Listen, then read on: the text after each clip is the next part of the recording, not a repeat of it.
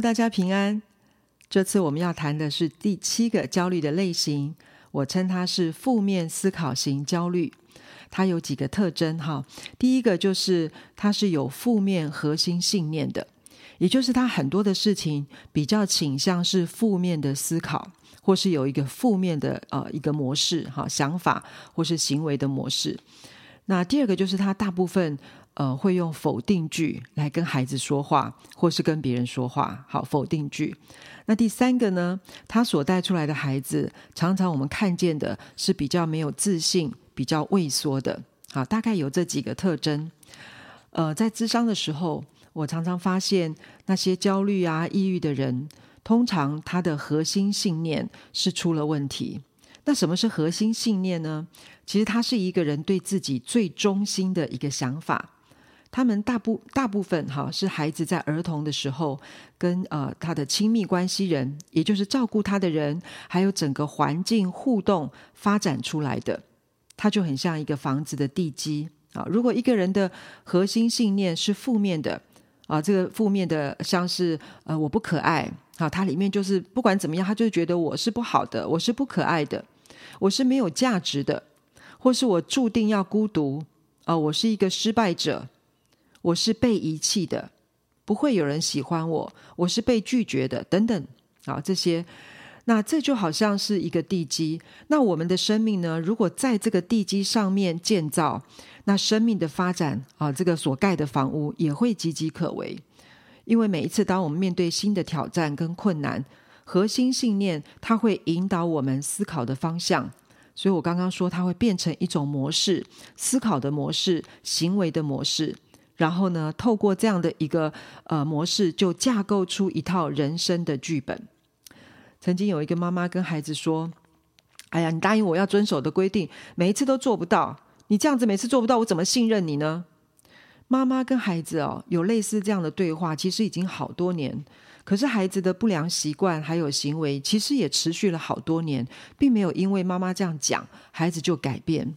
所以父母亲常常有时候不明白，为什么孩子没有办法遵守诺言呢？其实原因之一，可能就是孩子长期在被数落跟否定的当中，好，被负面的教训的当中，所以他产生了一个核心信念是：我就是失败者，我就是失败者。因为妈妈说你都做不到，我怎么信任你？所以它里面有一个核心信念是：我是失败者。然后从这个信念延伸的思考模式，就是我再怎么做，我都没有办法改变自己在父母亲和别人心中的形象。啊，虽然这样的想法不是事实，可是因为它的核心的价值、核心的信念已经定型了，所以从这个核心的想法里面延伸出来的思考，就是我不管怎么做，我都没有办法改变别人对我的看法。所以每次被责备呢，孩子心里所想的，其实重点焦点不是在改变自己。每次面临新的挑战的时候，孩子心中所期待的，不是战胜困难，而是不断的回不断的回荡着啊，我不好啊，我又被嫌弃了啊，我我就是不可能做到等等，类似像这样。我们要知道，一个低自我形象的人，其实改变的力量自然就会变得比较薄弱。啊，如果他里面的自我形象是比较高的、比较有信心的、比较正面的，同样他要改变的时候，力量就会比较强大。那负面思考型的父母呢，其实往往很容易建立孩子的负面核心信念，那也会也会引发孩子负面的思考，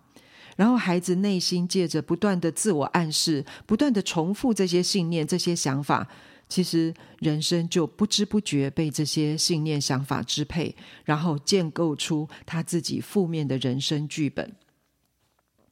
我曾经听过一个童话故事，哈，我想小时候我们可能也都常常听到类似的，就是有一个美丽的公主，她从小呢就被巫婆关在一个高塔的当中，那并且呢，这个巫婆就把所有的镜子都收起来。那每一天呢，巫婆就跟这个公主说：“你很丑，你知不知道？你真是丑死了，见到你就觉得很恐怖。拜托你不要让别人看到你哦，否则别人一看到你就会被吓死。”那巫婆想要用这样的方式控制这个公主，在这个高塔里面不要离开。那这个公主呢，从小就经常听到这样的话，所以这个公主也就相信了巫婆的谎言。虽然在高塔当中没有自由，但是呢，她一想到如果我离开了高塔，别人就会嘲笑我，别人就会因为我的长相被吓到，所以他从来没有想过他要逃离这个高塔。有一天，当这个巫婆出门了。有一个王子，好，这个古古时候的这些童话故事总是有公主跟王子哈。那这个王子呢，经过了塔下，然后呢就抬头啊，不经意的抬头看到阳台上的公主，哇，美若天仙呐！他就想尽各样的方法，呃，要跟她说话。然后呢，他知道怕被关在里面，他就很想要把她从高塔上救出来，想要说服她离开。他就说：“赶快跟我走。”可是这个公主呢，因为觉得自己很丑，又怕吓到王子，她说一开始她啊、就是不管怎么样，她就是不要，就是不要。那这个王子呢，跟她说：“你这么美丽的公主，请你下来吧，请你下来。”她说：“我一点都不美丽，我很丑，我很丑。”总是呢，这个王子用各样的方法，就是要说服她要离开。最后，公主呢，终于心动了，终于愿意跟他离开高塔。当这个公主一离开，王子拿镜子给她的那一刻，公主啊、呃、很不敢啊，就是面对这个镜子，但是鼓起了很大的勇气，把这个镜子拿起来。她突然发现，原来原来我自己真的是美丽的，原来我并不像这个巫婆所说的这么的可怕，这么的丑。哇，这个从此以后，当然我们知道公主跟王子啊，就是过着幸福快乐的日子了。啊，这是一个童话故事，但是呢，也值得我们想一想。有时候大人的负面想法，是不是不经意扮演了这个巫婆的角色？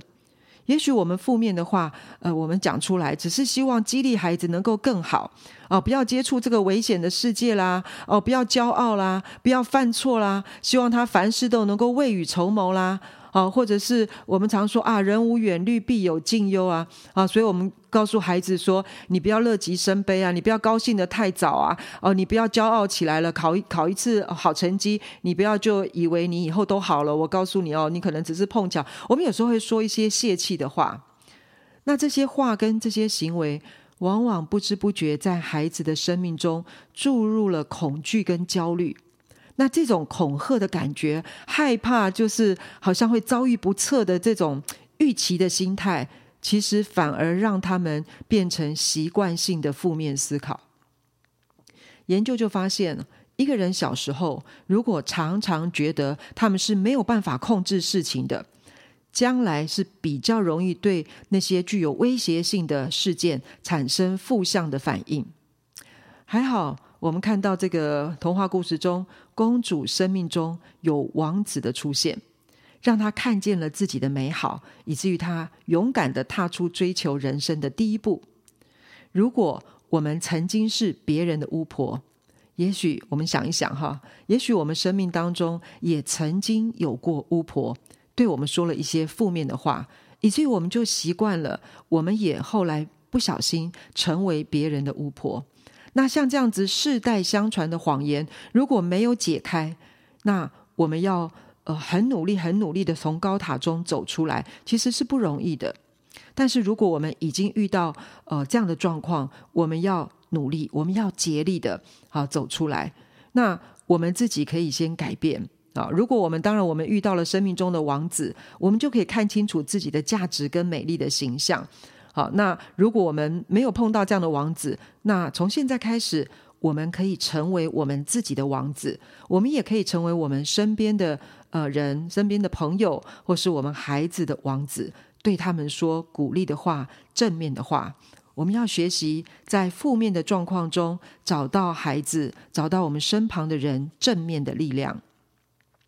曾经有个高中生哈，他虽然知道明天要考试。那晚上呢，他没有办法接受这个诱惑了哈，就是他的同学呃朋友就是约他说，哎，我们去看个电影吧。好，那看完电影之后呢，呃，又说啊，我们去唱 KTV 嘛，才一下下一下下，结果呢，看完电影唱 KTV 就到半夜了。那这个孩子心里面很心虚啊，啊，明天要考试了，还弄到这么晚，又怕妈妈骂，所以就很心虚的回到家。那一进门呢，看到妈妈坐在那边，那妈妈因为前面呢因着担心哈，没有她的消息，打电话也打不通，然后看到孩子虽然放心了，可是前面的那种担心呢，那种焦虑，还有那种愤怒，一时调试不过来，这个妈妈看到他就破口大骂。就跟他说，我就知道你成不了大器啦，浪费我的钱啦，浪费我的时间啦，哈，就也不也不打个电话哈，真的是真是白费我苦心栽培你，我看你一辈子都没有出息，哇！这个孩子就是去看了电影，唱了 KTV，可是妈妈的焦虑跟愤怒，呃，所传达出来的就是，我看你一辈子都会没有出息。所以这个孩子听到妈妈跟他说了很多这样的话，他就哭了一夜。好，那第二天早上呢，当然还是要去学校嘛，因为要考试，所以呢，他还是呃，就是黑眼圈，然后那个眼睛也很红，然后非常疲惫的，好，心情心情也非常的沮丧。那第二天早上就这样到了学校。那到了学校之后呢，老师看到他眼睛红肿，然后就关心他怎么啦？啊，发生什么事情？然后这孩子就说了，昨天忍不住，然后去看了电影，唱 KTV，然后回去被妈妈呃羞辱了一顿啊，等等啊。那老师听完这样的状况以后，他就说：哇，你心情这么不好，又一夜都没有睡觉，但是你今天早上还准时来上学，还来参加考试，这一点你真的很负责哦。好，那老师听了以后没有立刻的数落他，反而在很多负面的状况中去找到孩子正面的态度。好，那当然我讲这个例子，呃，不是要鼓励或是赞同孩子没有尽到你学生的本分，你就先去玩乐，然后超过时间不回家。好，就是这样子是对的，不是在鼓励这件事情。哦，那我也不是呃单单提倡说我们只要同理啊，呃，关顾一个孩子的内心的舒服就好，也不是这个意思。而是孩子难免会犯错，如果在他还没有承受自然的这个后果，好，当然他没有读书嘛，或者是他睡不好，当他考试可能就不好，这是他承受的自然后果。如果他还没有呃承受这个自然后果之前，因着大人父母亲过度的羞辱跟惩罚，那其实在这个时候，恨意往往已经在他的心里面发动。那这个恨意其实很容易盖过悔意啊，恨意会盖过悔意。那不但这个改变的动力大受影响，亲子关系也会受到很大很大的损伤。好，当然有当人有一个悔意的时候，其实他就会触发一个改变的动力。啊，但是过度的责备，那个恨就会盖过了那个真正呃后悔所带来的力量。美国曾经有一个教育的呃心理的实验，好，那可能有的人听过叫做比马龙效应。那这个比马龙效应这个实验呢，它就是呃一群研究人员他们在一批小学生当中，就先测试他们个别的智商，然后再随机抽出百分之二十当做实验组。也就是说，他抽出的这百分之二十呢，他们当中可能有有智商高的、智商中等的，或是智商比较低的。好，那百分之二十，好，当实验组。然后呢，他们就跟老师说：“好，这一班的学生呢，好，百分之二十的这个人呢，啊，他们都是资优儿童。啊，我刚刚说，其实他们是呃呃高智商、中等、低智商都有哈。但是呢，他们就跟老师说，他们都是很资优的哦，他们智商都是很高的哦。好，然后一年之后呢，研究人员就再为这些实验组的学生测试他们的智商。哇，一测试试就发现。呃，平均增长率是大大的高过其他的学生，也就是说，这群老师当他们用资优的眼光来看待这些孩子，他们所说的、他们所做的就会不一样。啊、当他们做的、说的不一样，就会造就出真正资优的孩子了。所以，这样的一个实验——比马龙效应的实验，其实提醒我们：孩子朝什么方向发展？其实是因为我们用什么眼光来看待他，好，或是我们对他说了什么话。那这个比马龙效应呢？这个实验其实可以用在很多的地方啊，比如说，嗯，我们班上可能有一个有有一个孩子搞丢了钱，然后我们可能大家都觉得 A 是某个同学，好，就是这个 A 同学。可能是他拿的，因为我们平常就觉得他呃，就是好像品性不是那么好，然后常常鬼鬼祟祟。如果我们一直跟 A 同学说，我就知道是你拿的钱，你赶快拿出来啦，你不要在这边装了，就是你，就是你。好，一天不承认，两天不承认，第二天我们再说，第三天我们再说，就是你啦，小偷，小偷，哈。如果我们天天这样跟这个 A 同学说，即使不是他拿的，不是他偷的，因着这样常常讲，常常讲，他最后终有一天，好，他会变成小偷，因为大家是这样看他。但如果今天真的是 A 同学拿的，但我们跟他说，